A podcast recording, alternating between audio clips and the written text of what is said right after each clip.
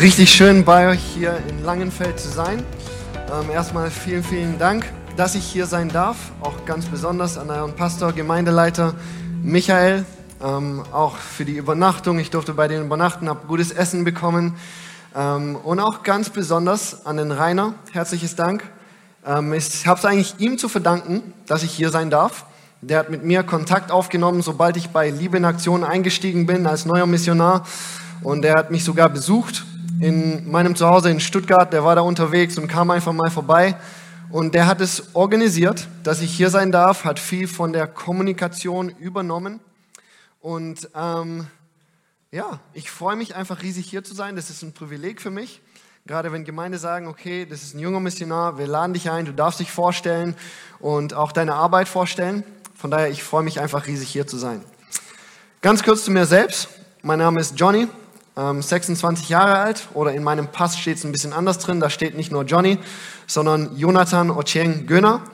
Ähm, der zweite Name kommt aus Afrika, ist ein kenianischer Name. Ochieng bedeutet morgens geboren oder das Licht geht auf, aber irgendwie bin ich mitternachts geboren, also ein bisschen verwirrend. Nicht so schlimm. Ähm, auf jeden Fall, das hat den Hintergrund, meine Eltern waren 20 Jahre lang Missionare in Norduganda. Dort bin ich aufgewachsen, 2012 bin ich mit meiner Familie zurück nach Deutschland gekommen. Und ich weiß, von meiner Aussprache merkt man das nicht so. Aber ich weiß nicht, ob ich das sagen soll, dann achtet er drauf, wenn man auf mein der, die, das achtet. Dann merkt man manchmal noch, dass ich nicht so ganz deutsch bin. ähm, ja, und das ist so ein bisschen mein Hintergrund. Bin als Missionarskind aufgewachsen. Ähm, und natürlich als Missionarskind wird man auch christlich erzogen. Ja, die gehen ja nach Afrika, die predigen das Evangelium, lieben Jesus. Und dementsprechend bin ich auch in die Gottesdienste gegangen, in die Kirchen und habe meine Bibel brav gelesen, habe gebetet. Und trotzdem habe ich irgendwie mein eigenes Ding durchgezogen. Habe mein eigenes Leben gelebt, bis ich dann zurück nach Deutschland kam. Und dann hat Sami Schneider mich mal mitgenommen auf die Ecclesia-Freizeit, die Jesus Safe Conf. Ähm, und dort habe ich eine ernste Entscheidung getroffen, Jesus nachzufolgen.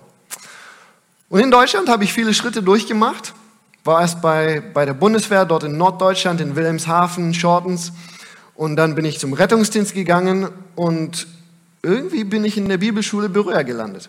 Ich weiß wirklich nicht, wie das passiert ist, weil ich wollte es nie. Okay, das sagen wahrscheinlich alle Pastoren. Ich wollte nie Pastor werden und dann irgendwie wird es halt doch so. Ähm, will nie Missionar, will nie Prediger werden und Gott sagt, jetzt erst recht. Und deswegen stehe ich auch heute Morgen hier ähm, Gott hat mich durch die Bibelschule geführt und ich habe dort auch ein bisschen meine Berufung gefunden.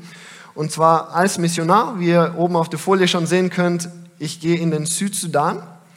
Ähm, und das wird so das Ziel sein, ähm, Ende nächsten Jahres die Vollzeitmission rauszugehen in den Südsudan. Ihr seht auch schon ein bisschen die Karte, also das ist mitten in Afrika drin. Unten drunter hast du Uganda, dann Kenia zur rechten oder zur linken, ich weiß jetzt nicht, wie ich das orientieren soll von hier.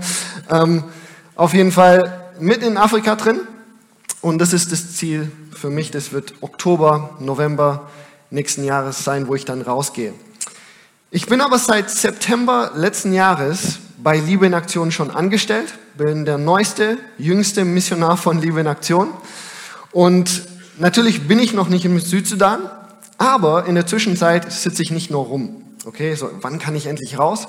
Sondern es fängt jetzt schon an, bin schon bei Liebe in Aktion angestellt ähm, und ich mache gerade mein Vikariat, sowohl in der Gemeinde, das ist eine Gemeinde in Stuttgart, die Volksmission Stuttgart-Feingen und dann die andere Hälfte eben bei Liebe in Aktion. Und ein Teil von dieser Aufgabe ist es eben auch, Beziehungen zu Partnern aufzubauen. Ähm, ob das Gemeinden in Deutschland sind, in der Ekklesiakirchen, habe ich schon ein paar sehen dürfen und heute Morgen auch noch eine aber auch schon vor Ort. Also wir sind gerade in, aktiv in Gesprächen mit dem AVC. Vielleicht ist es ein Begriff für den einen oder anderen Aktion für verfolgte Christen. Und die arbeiten schon sehr aktiv im Südsudan. Und wir wollen einfach schauen, ist da eine Zusammenarbeit möglich? Auch mit ähm, lokalen Gemeinden dort vor Ort wollen wir versuchen, einfach Beziehungen aufzubauen. Mach schon Missionseinsätze. Letztes Jahr Oktober war ich in den Flüchtlingscamps in Norduganda von den Südsudanesen. Und auch dieses Jahr Februar hatte ich richtig Glück, noch ein paar Tage vor Corona richtig losging, bin ich zurückgekommen vom Südsudan. Ähm, genau dort war ich auch mit dem AVC unterwegs. Und auch kleine Projekte wurden schon gestartet, aber da komme ich auch noch gleich dazu. Das ist die Flagge vom Südsudan. Ähm, bevor ich ein bisschen über mich und über die Not in diesem Land erzähle, wollte ich euch einfach ein bisschen Geschichte von diesem Land mitgeben, damit ihr das so ein bisschen einordnen könnt. Wenn ich die letzten 70 Jahre Geschichte von dieser Nation zusammenfassen müsste in einem einzigen Wort, dann wäre dieses Wort Krieg. Es wäre Krieg. Es liegt einfach daran, ähm, Südsudan ist immer noch die jüngste Nation der Welt. Das ist erst 2011 entstanden, hat ihre Unabhängigkeit bekommen von dem Sudan.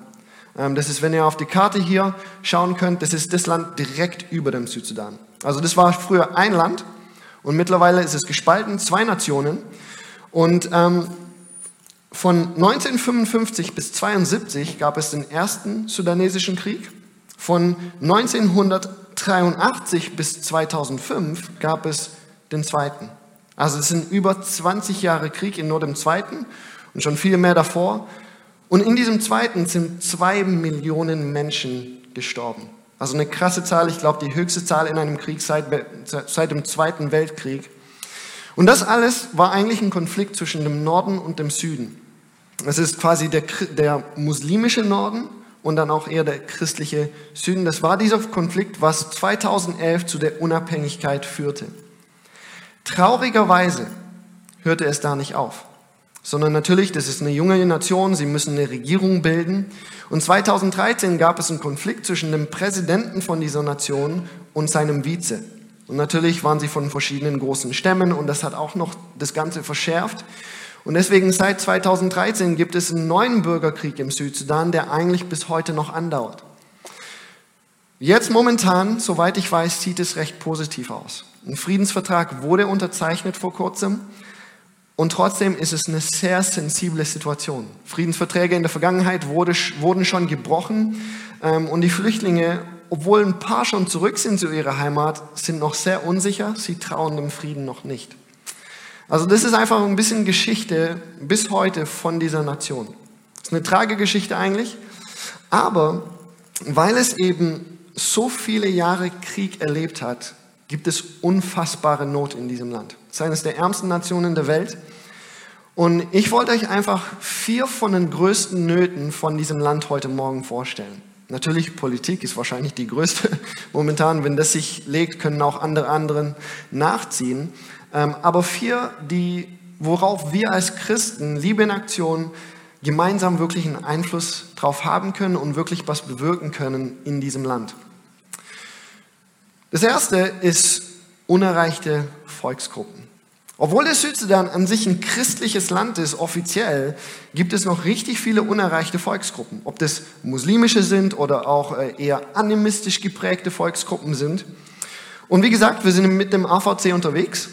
Ein Teil ihrer Arbeit vor Ort ist es, unerreichte Gebiete dorthin zu gehen, Evangelisten hinzuschicken und Gemeinden dort zu gründen. Und als ich mit ihnen dort war, durfte ich das vielerlei Weise erleben. Ähm, zum Beispiel hier in diesem Dorf, das ist ganz oben im Norden. Und die haben den Evangelisten dorthin geschickt und er war erstmal vier Jahre dort. Und das Krasse ist, vier Jahre lang ist nichts passiert. Nicht eine einzige Bekehrung. Hat versucht, mit diesen Leuten zu reden, die Liebe Gottes weiterzugeben.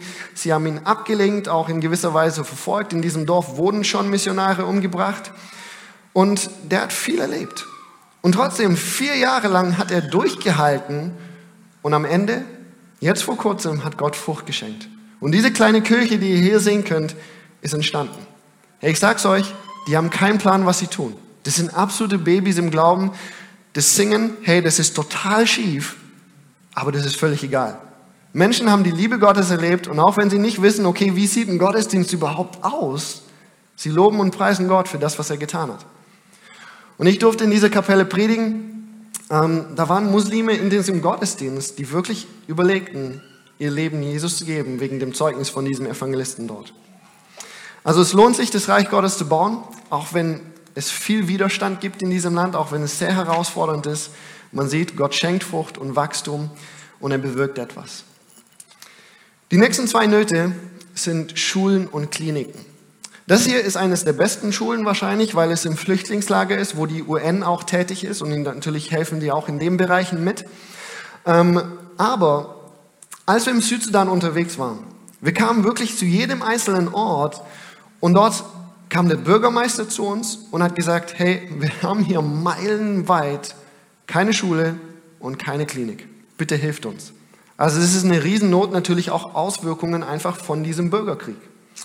Und was ich einfach schön finde, was ich miterleben durfte, das habe ich auch in der Jugend erzählt, ähm, als ich im Flüchtlingscamp war, das war Ende letzten Jahres, August, meine Eltern waren 20 Jahre Missionare im Norduganda. Und die haben dort in der Nähe von diesem Camp eine technische Schule aufgebaut. Und wir als Liebe in Aktion durften in dieser Zusammenarbeit einfach ein kleines Projekt starten, wo wir junge Menschen helfen, eine Ausbildung dort zu bekommen. Ob das zum Maurer, Schreiner, ähm, Friseusin oder Schneiderin, was auch immer. Die können dort eine Ausbildung bekommen. Und bisher war es möglich, fünf schon zu finanzieren. Ähm, das Geld ist schon reingekommen für eine weitere zehn und natürlich wegen Corona konnten sie noch nicht anfangen. Auch dort gibt es viele harte Ausgangsbeschränkungen.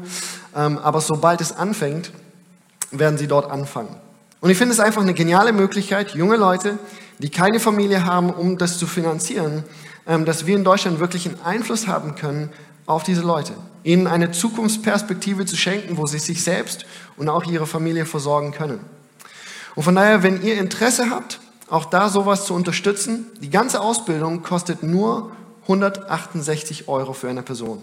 All inclusive. Mit Essen, mit Unterkunft, mit Ausbildung. Man denkt, hey, wie ist denn das überhaupt möglich? Okay, Uganda, das sind die Verhältnisse noch ein bisschen anders als Deutschland. Ähm, aber es ist wirklich lohnenswert, auch kleinere Spenden helfen, da wirklich einen Unterschied zu machen. Ich würde mich riesig freuen, wenn es nicht nur 10 sind, die beim nächsten Mal anfangen, sondern vielleicht 15, 20 oder sogar 30. Okay, umso mehr, umso besser. Es ist eine Riesenmöglichkeit für diese jungen Menschen. Ähm, es werden Rundbriefe rumliegen. Ihr wisst, wo sie liegt. Rainer hat sie schon ausgelegt, glaube ich. Könnt ihr gerne mitnehmen. Da stehen auch alle Details drauf. Die letzte Not ist Wasser. Okay, Wasser. So simpel, oder? Wir haben so viel davon in Deutschland. Macht den Hahn auf, trinken, kein Problem. Die hier haben Glück auf diesem Bild. Sie haben dort einen Tiefbrunnen. Aber vielerlei Orte haben sie das einfach nicht. Wir waren unterwegs, wir kamen zu irgendeinem Dorf, wo, wir, wo die, der AVC eine Schule gegründet hat, haben dort was Kurzes sagen dürfen und dann saßen wir in irgendeiner Hütte und eine nette Dame bringt uns etwas zu trinken. Und das war in Bechern und die Flüssigkeit war ein bisschen braun. Und ich denke, okay, lecker, das ist Tee. Das ist braun, das kommt in Tassen, muss Tee sein. Und ich heb die Tasse dann auf und es war kalt. Dann dachte ich mir, ja gut, wir sind ein paar Stunden zu spät, das ist jetzt auch nicht unnormal, wenn der Tee kalt wird, verständlich. Trotzdem, Tee, lecker. Und ich trinke das und ich habe ein paar Sekunden gebraucht, um zu registrieren, was das ist. Es war kein Tee, das war einfach dreckiges Wasser. Da war richtig viel Dreck drin. Und es ist nicht so, dass diese Leute einfach unhöflich sind, so ihr wart vier Stunden zu spät, jetzt kriegt ihr Dreckswasser. War nicht so. Das war das beste Wasser, was sie dort vor Ort hatten. Liegt daran, keine Tiefbrunnen, die müssen ein paar Meter runtergraben und dann natürlich ist es vermischt mit dem ganzen Dreck. Und sie warten seit Jahren, bis die Regierung dort einen Tiefbrunnen baut. Aber es geht halt nicht so schnell, gibt keine Tiefbohrer dort vor Ort. Ähm, also all diese Dinge sind einfach Riesennöte in diesem Land, wo wir auch einen Unterschied machen können. Für diese Leute einfach Wasser. Das ist doch so einfach für uns, so normal für uns. Und für die ist es ein Riesensegen, wenn dort jemand einen Tiefbrunnen für das ganze Dorf baut. Also es sind einfach vier der größten Nöte in diesem Land. Und darauf bereite ich mich vor, um dorthin zu gehen. Ich glaube, und das ist auch die Vision von Liebe in Aktion, dass die Liebe Gottes in Wort und Tat weitergegeben wird. Deswegen, wir wollen predigen, das Evangelium verkündigen, dass Menschen die gute Botschaft von Jesus hören, Gemeinden gründen. Aber es ist eben nicht nur Worte alleine sondern wir sehen auch, wie Jesus gelebt hat. Er war wirklich ganz praktisch unterwegs, hat den Menschen gedient. Und das wollen wir auch tun auf vielerlei Weise, wo Gott Türen öffnet. Und ich bin einfach dankbar, dass ich eine Bewegung hinter mir stehen habe, Ekklesiakirchen, ähm, und wir zusammen das Reich Gottes wirklich dort bauen können, dass Menschen die Liebe Gottes erfahren, nicht nur in Worten, sondern auch durch unsere Taten von, von Christen einfach aus Deutschland. Falls ihr Interesse habt, die Arbeit im Südsudan weiter zu verfolgen. Wer die Liebe in Aktions-Webseite kennt, könnt einfach da drauf gehen unter Missionare. Ansonsten gerne einfach über diesen Code oder diesen Link könnt ihr euch für mein Newsletter anmelden. Ähm, und wenn nicht, schreibt mir einfach eine Mail oder wenn ihr kein E-Mail habt, sehr gerne auch per Post. Das steht auf den Rundbriefen draußen. Ähm, da antworte ich auch. Und ja, ich würde mich riesig freuen, wenn ich von einigen von euch höre. Ihr könnt mir gerne auch schreiben und wenn ihr Fragen habt oder auch nach dem Gottesdienst. Ähm, ich würde mich riesig freuen, mit euch da unterwegs sein zu dürfen, damit wir gemeinsam das Reich Gottes bauen dürfen. Vielen Dank fürs Zuhören. Danke, dass ihr auch mir die Gelegenheit gegeben hat, das ein bisschen weiterzugeben, was mir auf dem Herzen liegt für dieses Land. Wir wollen zum Wort Gottes übergehen ähm, und am Anfang möchte ich noch kurz beten. Himmlischer Vater, ich danke dir für deine Gegenwart heute Morgen und ich danke dir ganz besonders für dein Wort. Danke, dass du ein lebendiger Gott bist, der spricht und ich bete, dass du heute Morgen zu uns sprichst. Wir wollen die Herzen offen haben, die Ohren offen haben, wir wollen es zulassen, dass du in unseren Herzen, in unseren Gedanken reinredest und uns veränderst und uns gebrauchst, um dein Königreich zu bauen. In Jesu Namen. Amen. Ich will mit euch heute über vier Wörter reden. Nur vier Wörter. Ohne diese vier Wörter ist Mission nicht möglich. Beziehungsweise ohne die Realität hinter diesen vier Wörtern ist Mission einfach nicht möglich. Und ich rede in dieser Predigt nicht über Auslandsmission. Also ich als Missionar gehe in den Südsudan oder sonst was, hat gar nichts mit euch zu tun, so direkt, ihr geht ja nicht mit unbedingt. Ähm, und trotzdem, es ist die Mission, die für jeden einzelnen Christen gilt. Die Mission, die Jesus uns gegeben hat. Und deswegen ist diese Predigt sehr relevant für dich, für deinen Alltag, für euch als Gemeinde und auch für mich, der als Missionar ins Ausland geht. Und diese vier Wörter sind die hier. Ich bin mit dir. Ich bin mit dir. Entscheidende Wörter, was diesen Missionsauftrag angeht. Aber bevor wir dazu kommen, will ich mit euch einfach ein paar Ereignisse aus Paulus sein Leben teilen. Und ihr könnt es gerne nach dem Gottesdienst nachlesen. Das ist von der Apostelgeschichte Kapitel 13 bis 18. Das ist so den Bereich, wo wir uns heute bewegen werden. Also Paulus hat seine Missionsreise begonnen. Und er fängt an auf der Insel Zypern, er ist mit Barnabas unterwegs und sie bekommen eine geniale Gelegenheit, um das Evangelium weiterzugeben. Und zwar der Prokonsul, also der Gouverneur von der ganzen Provinz, er lädt sie ein. Und sie dürfen das Evangelium mit diesem mächtigen römischen Gouverneur teilen. Gab leider nur ein Problem, und zwar es gab dort einen Zauberer, der für diesen Gouverneur gearbeitet hat und er hat irgendwie ein Problem damit, dass er das Evangelium hört weil sonst ist er sehr wahrscheinlich sein Job los danach.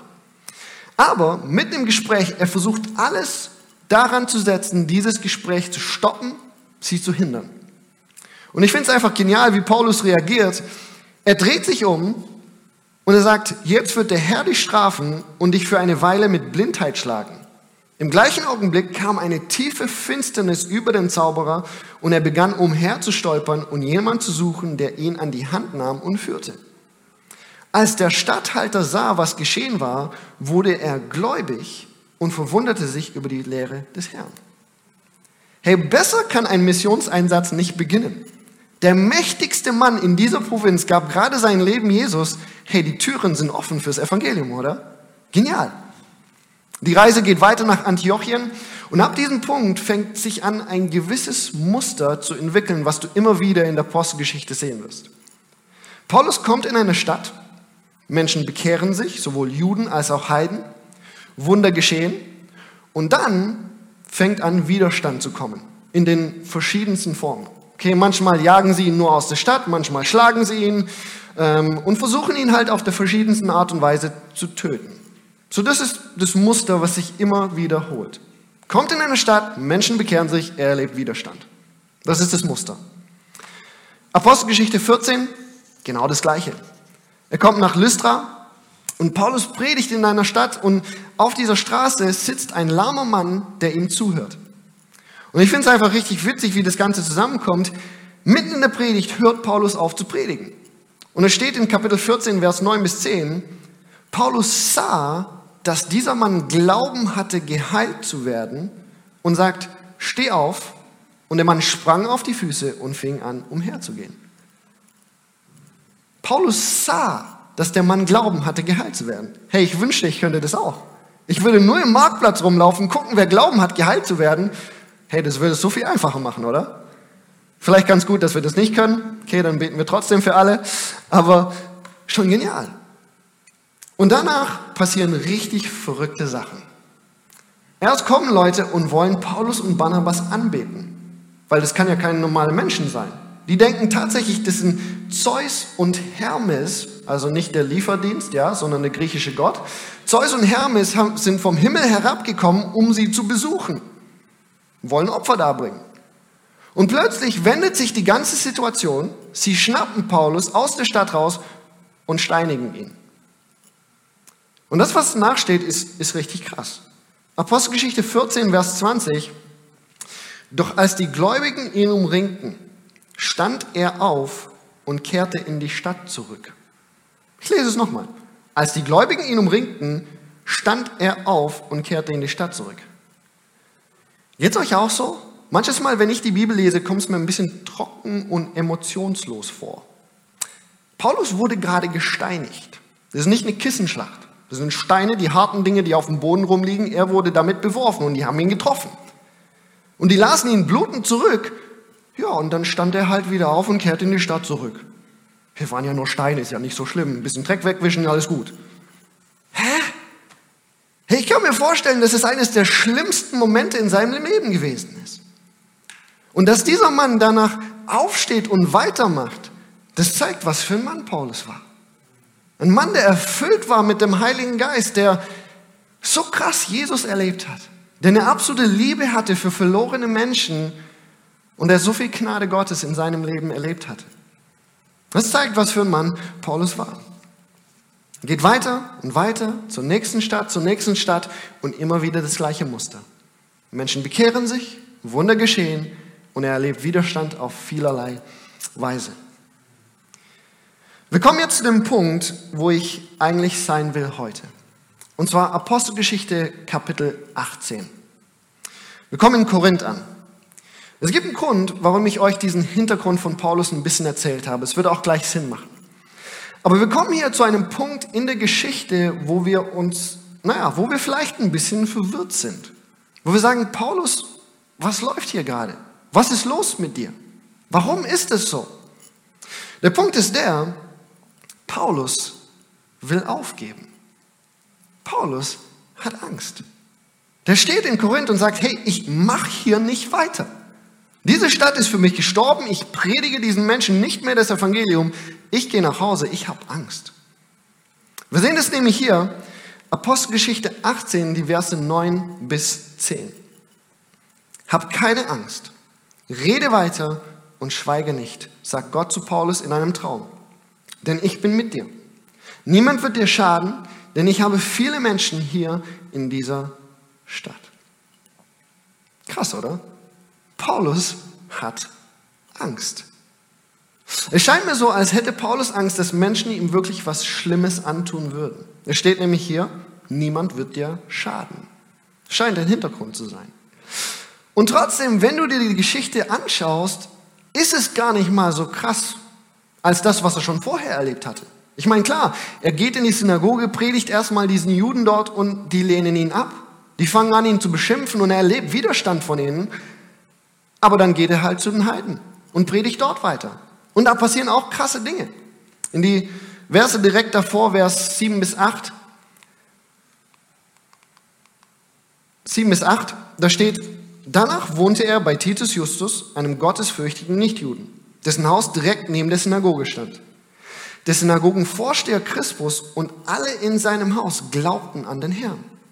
Auch viele andere in Korinth kamen zum Glauben und ließen sich taufen.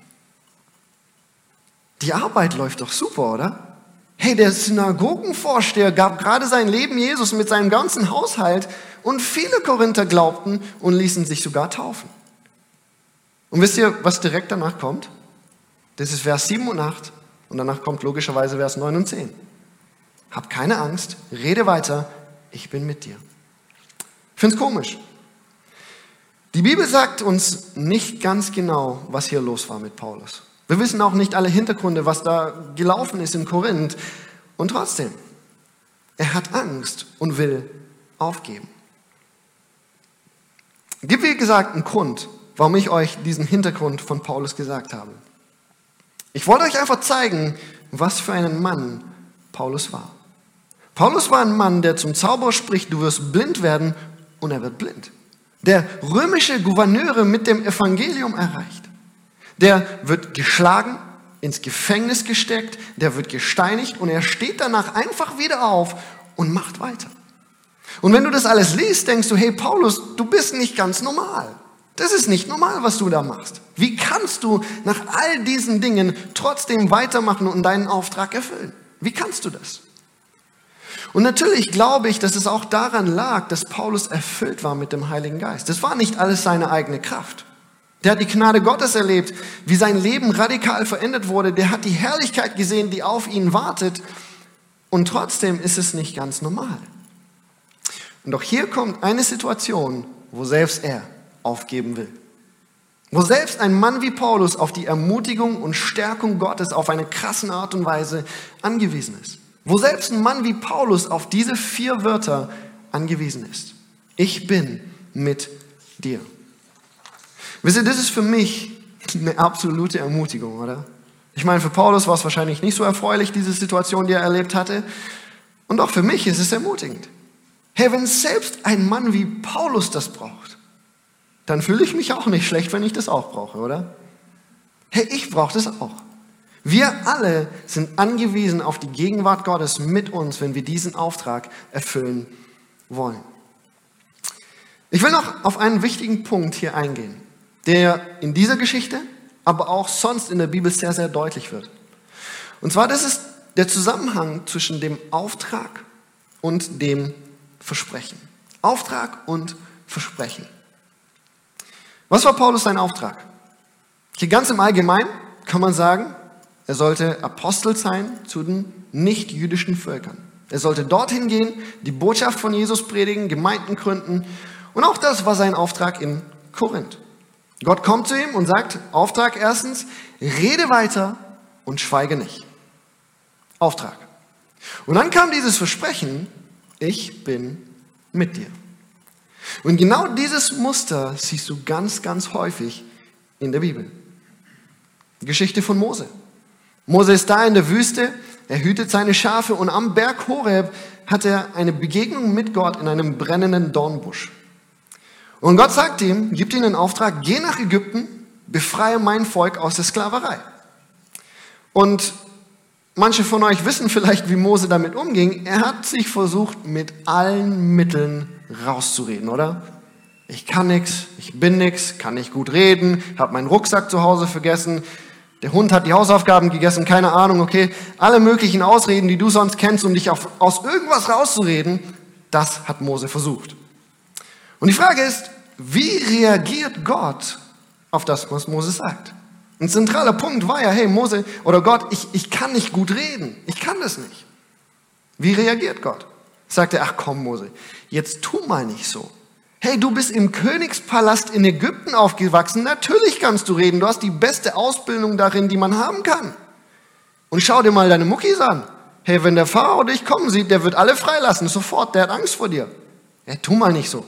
Du bist ein großer, starker, mutiger Mann. Du schaffst es schon, oder? Nein, eben nicht.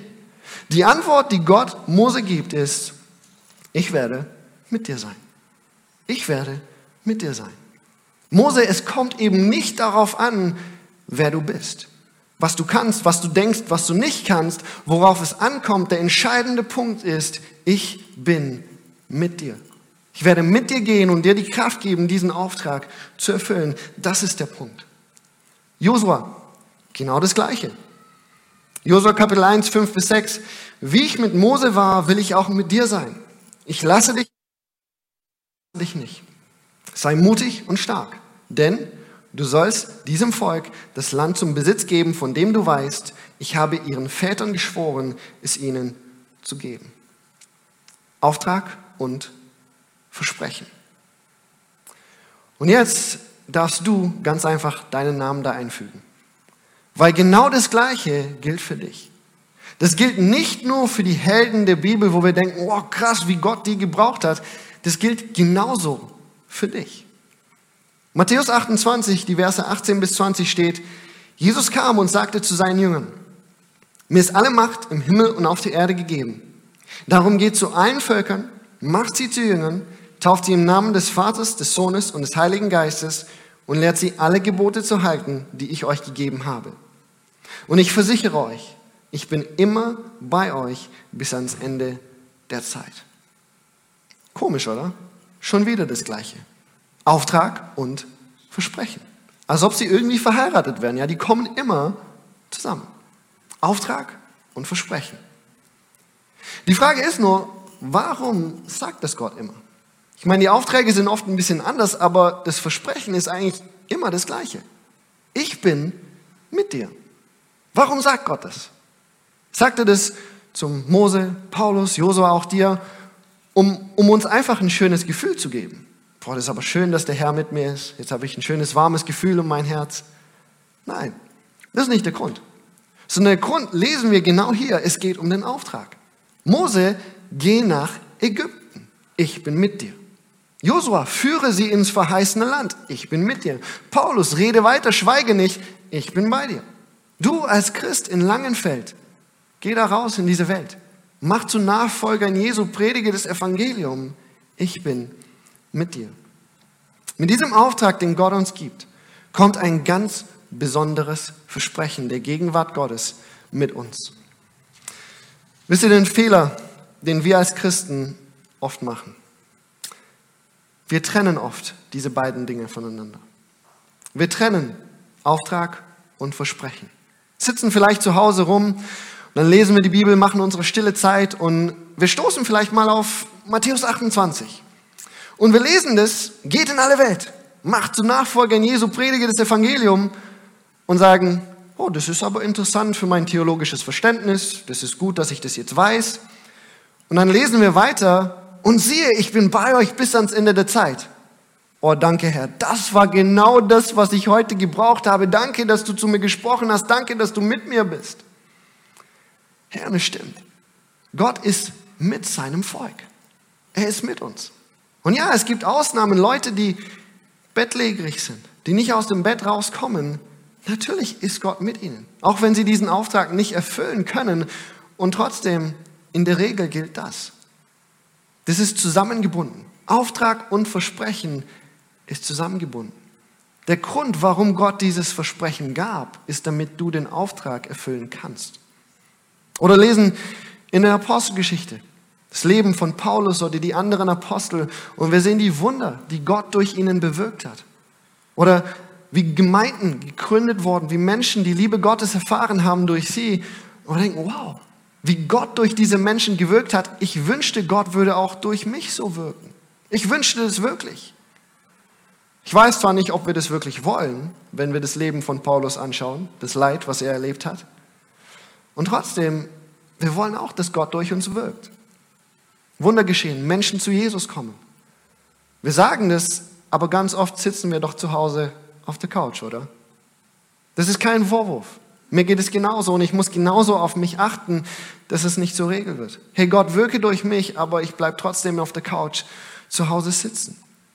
Die Tatsache ist, wenn du erleben willst, wie Gott sein Reich durch dich baut, musst du im Auftrag Gottes unterwegs sein. Es geht anders nicht. Schaut euch das Neue Testament an. Wo haben Menschen das meiste Wirken Gottes erlebt? War das bei ihnen zu Hause? War das sogar in der Kirche? Auch da, ja, Gott wirkt auf besondere Weise in der Kirche. Menschen können Heilung erleben in der Kirche. Und trotzdem, schau dir das Neue Testament an das war allermeistens dort draußen in der Welt. Unter den Menschen, die Jesus noch nicht kennen, die kaputt sind, die leiden, die Hilfe brauchen. Genau da ist das Wirken Gottes zu finden. Versteht mich nicht falsch. Es geht nicht darum, dass wir Wunder sehen müssen. Es geht nicht darum, dass wir da rausgehen, um diese Wunder zu sehen. Die Wunder sind dafür da, um das Evangelium zu bestätigen. Und manches Mal erlebt man keine. Manches Mal schon. Hey, das größte Wunder ist doch das, dass ein Mensch Jesus kennenlernt, oder? Dass er aus seinen Sünden rausgezogen wird und zu Jesus kommt. Es gibt viele Missionare, die kein einziges krasses Wunder erlebt haben. Die erleben Bewahrung, die erleben Versorgung, das sind krasse Wunder und trotzdem nicht diese unglaublich sichtbaren, wo Lahme aus dem Rollstuhl aufstehen. Viele Missionare sehen das nicht. Und trotzdem, Gott wirkt durch sie, das Reich Gottes wird gebaut und Menschen kommen Stück für Stück zum Glauben. Und deswegen, nur wer im Auftrag Gottes unterwegs ist, wird auch das Wirken Gottes erleben. Auf der einen Art und Weise oder auf der anderen. Und deswegen, ich will uns allen Mut machen. Lass uns im Auftrag Gottes unterwegs sein. Lass uns im Auftrag Gottes unterwegs sein. Das Lobpreisteam darf gerne schon mal nach vorne kommen. Ich bin ja Missionar und ich werde nächstes Jahr, Ende 2021, in die Vollzeitmission ausgesandt. Und ich weiß, dass manche Leute dieses Bild haben, boah krass, der geht in den Südsudan, wie Gott den gebraucht, um sein Reich zu bauen.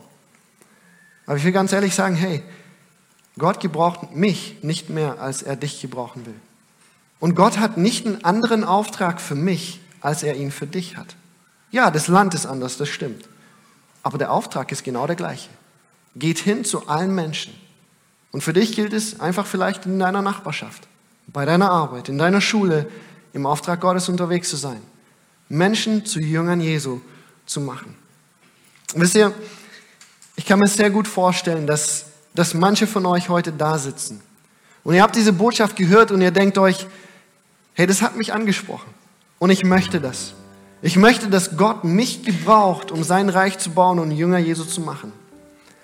Aber, ich möchte das, aber ich schaffe es nicht.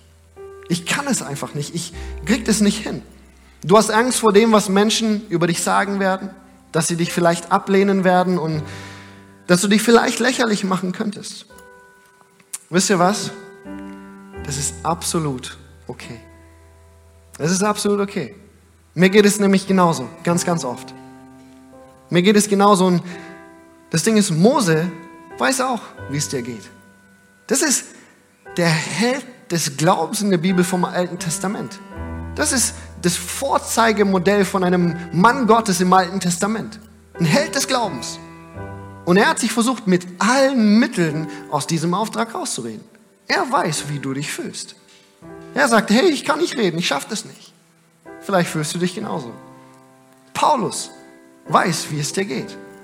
Der war ein Mann, der von nichts aufzuhalten ist und doch kommt da eine Situation, wo auch er sagt, ich kann nicht mehr, ich schaffe das nicht. Wo selbst er an diesen, diese Ermutigung Gottes angewiesen ist. Und deswegen, hey, wenn du denkst, ich kann es nicht, ich schaffe es nicht. Du bist in bester Gesellschaft. Du bist in bester Gesellschaft. Und wenn du denkst, dieser Auftrag ist für dich zu groß, ich werde es alleine nicht schaffen, dann auch da, Glückwunsch, du hast vollkommen recht. Du wirst es nicht alleine schaffen. Der Auftrag ist für dich zu groß. Und doch deswegen kommt der Auftrag nicht alleine. Der Auftrag kommt immer mit diesem Versprechen. Gott schickt dich nicht raus und sagt, hey, geh und mach Jünger und ich schau mal zu von weitem, sondern er sagt, geh, mach zu Jünger, predige das Evangelium. Ich bin mit dir. Und das ist das Versprechen, worum es geht. Ich bin mit dir. Das ist das Versprechen, was Gott dir gibt. Und das sind nicht leere Worte. Da steckt eine gewaltige Realität dahinter, dass Gott selbst mit dir geht. Die Frage ist, wer gibt dir dieses Versprechen? Das ist dieser Gott, der schon immer existiert hat, der Himmel und Erde geschaffen hat. Der allmächtige, allwissende, allgegenwärtige Gott, er höchstpersönlich gibt dir dieses Versprechen, ich werde mit dir gehen und dir die Kraft geben und alles geben, was du brauchst, um diesen Auftrag zu erfüllen. Es kommt nicht darauf an, wer du bist. Kommt nicht darauf an, was du denkst, was du nicht kannst, was du kannst. Der entscheidende Punkt ist, dass dieses Versprechen gilt und dass das real ist. Gott ist mit dir. Es ist eine Frage des Glaubens. Eine ganz einfache Frage des Glaubens. Wirst du Gott beim Wort nehmen? Ist Gott ein Gott, der seine Versprechen hält? Ich habe heute Morgen einen Titusbrief gelesen und da steht, Gott lügt nicht. Das ist sein Versprechen, Gott lügt nicht. Wirst du ihn beim Wort nehmen? will dich ermutigen. Du hast einen Auftrag von Gott bekommen, weil er dich liebt, dich gebrauchen möchte, aber auch eben, weil er die Menschen da draußen liebt, die ihn noch nicht kennen. Lass uns da rausgehen, mit Mut. Nicht, weil wir die größten Helden sind, sondern ganz einfach, weil Gott mit uns ist. Sein Versprechen gilt für dich. Es sind die vier Wörter, die Gott dir heute Morgen zusprechen möchte.